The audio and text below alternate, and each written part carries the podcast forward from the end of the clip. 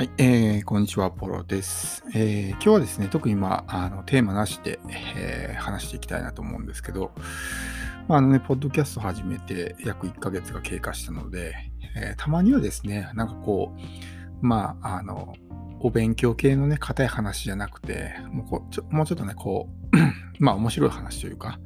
たまにはこう雑談とかね、そういうのもいいんじゃないかなと思います。まあ、あの、ポッドキャストもね、まあ、一つのエンターテインメントなので、毎回毎回こうね、えー、まあ、硬い話ばっかりしてると、まあ、退屈すると思うんで、まあ、今回もね、硬い話になるかもしれないんですけど、たまにはこうね、フリーテーマで、ちょっとね、あの話してみるのも面白いかなということで、まあ、今後もね、定期的にこうやって、えー、まあ、フリーテーマで、何かその時のね、今の自分の状況とか、取り組んでることとかね、そういうことを話してみたりとか、まあ面白かったことをシェアしてみたりとか、やってみようかなっていうふうに思います。まあ、あの基本的にこのポッドキャストで配信してる音声っていうのは、あの自分のコンテンツとして収録してるので、まあ、あの、ポッドキャスト聞いてる人以外にも配信してるんですよね。まあ、自分のメルマガの読者さんとか、まあ、ブログの読者さんとか、まあ、そういう人たちにもこう、ね、同じ音声を流してることがあるんで、どうしてもこう、ポッドキャスト用にね、収録するっていう、まあ、エピソードは少ないんですけど、まあ、今回はね、最初からもう、ポッドキャスト用に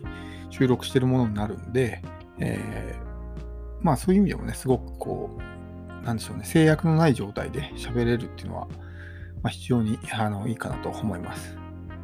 で今回ですけど、まあ、あの、ポッドキャストね、始めてみて、まあ、約1ヶ月経ってね、どうだったかっていうことなんですけど、うん、まあ、すごくね、あの、まあ、楽しいですよね。やってて。まあ、特にこう、ポッドキャストって何かね、今の段階でこうマネタイズしてるわけでもないですし、もう本当に趣味じゃないけども、まあなんかこう、うん、まあ1日10分ぐらい、こう、思いついた、思いついたっていうかね、あの、テーマを決めて、えー、喋ってるみたいな感じなんですけど、本当にこうね、気軽に取り組めるのがすごくいいですよね。まあ、例えばこうブログを書いてる人とかっていうのは、1記事書くのに1時間とか、それぐらいかかったりすると思うんですけど、ポッドキャストって本当にね、もう収録するだけなんで、10分とかで終わるわけですよ、作業が。すごい楽ですよね。まあ、編集するにしても、まあ、せいぜい5分、10分とか、まあ、ノイズをね、こう取ったりとか、あるいはこう BGM を入れたりとか、まあ、そういう作業ですごく簡単にできるんで、えー、編集にも時間がかからないっていうのはすごくいいんですよね。うん。なので、本当にね、気軽に取り組めるっていうのがいいですね。うん、やっぱりただね、こう、一つ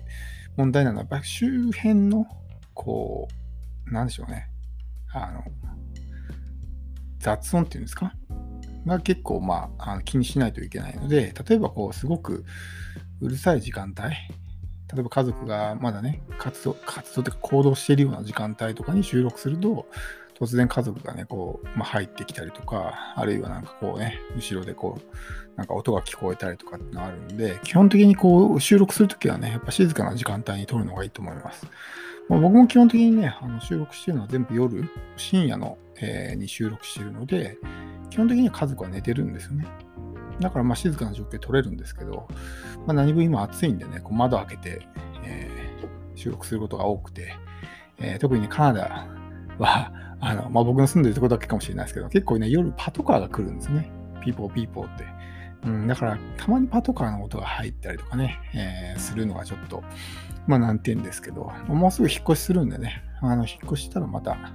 その辺の環境も変わってくるかなって思います。うん、で、ポッドキャストね、あの、すごくこう、まあ、メリットも大きいんですよ。うん、特に何かこうね、見返りがあるってわけじゃないんですけど、例えば、すごくね、こう、お話しするのが上手になるんですよね。やっぱり一人で、こう、まあ、放送事故にならない程度に、こう、ね、あの、インターバルなしで喋り続けるっていうのは、やっぱり、ある程度ね、こう、話術というか、がないと難しいと思うんですよね。うん、で、すごくこう、自分の伝えたいことを、まあ、言葉にしてまとめてね、こう伝えるっていうのはすごく難しいと思うので、最初のうちはね、やっぱりこうなかなかうまく喋れないかもしれないけども、やってるうちにどんどんね、こう話すのが上手になってくるので、特に何かこうね、話し下手でみたいな人は、あの、ポッドキャストやるといいんですね。まあ、最初恥ずかしければ別に公開しなくてもいいじゃないですか、エピソード。とりあえず収録だけしてみて、まあ、自分で聞いてね、納得のいくまでやり直してっていう形で、えー、取り直せばね、いいと思うので、とにかくね、やっぱり何事もやることが大事なんですよ。うん、やらないと何も変わらないし、それで、こう、あの、まあ、笑われたりとか馬鹿にされたりしてもね、別にそれだけじゃないですか。気にしなきゃいいだけだし、特にこう、ポッドキャストの初期の時期っていうのは、あの、まあ、当然自分も無名だし、そういう、なんでしょうね、こう、まあ、ブログでいうとこの SEO 的なものがすごく弱いんですよね。だから、ほとんどの人に認知されてないわけですよ。自分のポッドキャストなんて。だから、どんだけ下手くそに喋ってても、どうせ誰も聞いてないんだから、そこなんか気にせずにね、どんどんどんどん好きなように喋っちゃえばいいんですよね。で、こんなもんね、需要あんのかなみたいな風に思うかもしれないですけど、やっぱりね、こう、ポッドキャストのリスナーさんはすごく、なんでしょうね、変わり者って言ったら失礼かもしれないですけど、なんかこう、ニッチな話とかもね、好きっていうかね、まあ、普通はみんな YouTube とか見るじゃないですか。それをあえてね、こう、ポッドキャストを聞くっていうのは、やっぱりちょっと、まあ、あの、普通の人とは違う、えー、人たちが多いんで、ちょっとこういうね、僕なんかもこんななんか、なんでしょうね、ブログをテーマにしたチャンネルなんで興味ある人いるのかなと思ったんですけど、まあそこそこやっぱ聞いてくれる人がいるので、やっぱりね、あのそういう意味でも、まあどんなテーマでもいいと思うんで、自分の好きなことをおしゃべりしたりとか、えそういうのもね、すごくいいと思うんですよ。うん、いや、やっぱあとね、こうすごくアドリブ力がつくというか、僕も基本的にこれ何かね、こう台本を作って読んでとかそういうことはしてないんですよね。自分のまあ思いつくままに音声を収録して、よっぽどひどければね、撮り直しますけど、それも本当に今まで30エピソード以上多分公開してきましたけど、1回か2回だけですね、撮り直したのは。あとは基本的にもうワンテイクで全部撮って、そのまま配信してるっていう状態なので、やっぱこういうのもね、あの回数を重ねるごとに、まあ、上手になってくるんですよね。僕はもともとね、日本にいた時にこう人前で話すような仕事をしてたので、そんなにまあ 話すのがね、の苦手じゃないんですよね。うん、なので、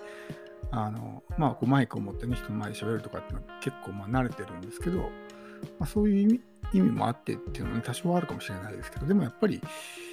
うん、あの、僕もその日本でやってた仕事は、あの、最初の頃はすごく下手くそでした。やっぱ全然喋れないし、もう噛みまくるし、まあ、詰まってね、こう頭が真っ白になって、こう言葉が出てこなくなったりとかっていうのがあったんですけど、やっぱりね、そういうのも、あの、回数をね、重ねるごとに上手になってくるんですよ。そうするとね、もう本当無意識に言葉が出てくるっていうか、何も考えなくても、次から次にこう、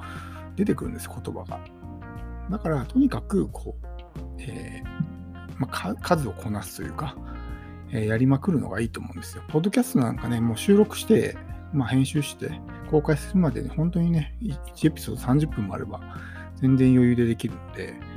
あの、例えば取りだめとかね、え時間があるときに取りだめしてもいいし、あるいはちょっと何か空き時間ができたときに取るとかね、そういうのもいいと思うんですよね。うん、すごく、まあ、あの、時間がかからないんで、まあ、おしゃべりの練習がてら、まあ、どうせ誰も聞いてないやみたいな感じで 公開してもいいと思うんですよね。もちろん、あのまあ、リスナーさんとか、そういう人たちのことを考えて役に立つエピソードを公開するっていうのもいいと思うんですけど、まあ、時にはそういうグダグダなね、エピソードを聞いて楽しんでくれる人もいるじゃないですか。それはなんかこう、揚げ足取りとかそういう悪い意味じゃなくて、やっぱりそういうね、ちょっと素人っぽさが良かったりとかもするわけですよ。あんまりこうね、出来上がったようなチャンネルばっかり聞いててもやっぱ面白くないですけど、たまにはね、ちょっとこういう一般の人がね、喋ってるようなチャンネルで、もう本当にグダグダでね、えー、喋ってるのも、まあ、聞いててすごく、うん、味があるというか、えー、いいと思うんで、まあ、そういう意味でもね、あの、ポッドキャストすごくおすすめです。まあ僕もあの、えっ、ー、とですね、海外のそのポッドキャスト配信者からいろいろちょっとね、教えてもらって、で、それをまあ電子書籍にまとめたんですよね。あの、リンクに、リンクとか概要欄にリンクを貼っとくんで、興味ある人はぜひね、あの読んでほしいんですけど、まあ、ゼロからポッドキャストを始める時のね、まあ、必要な情報とか知識とかね、そういうものをまとめた電子書籍を出版したので、まあ、ぜひあの読んでほしいと思いますけども、うん、まあ、まだね、あの、基本的に今すごく YouTube が熱いじゃないですか。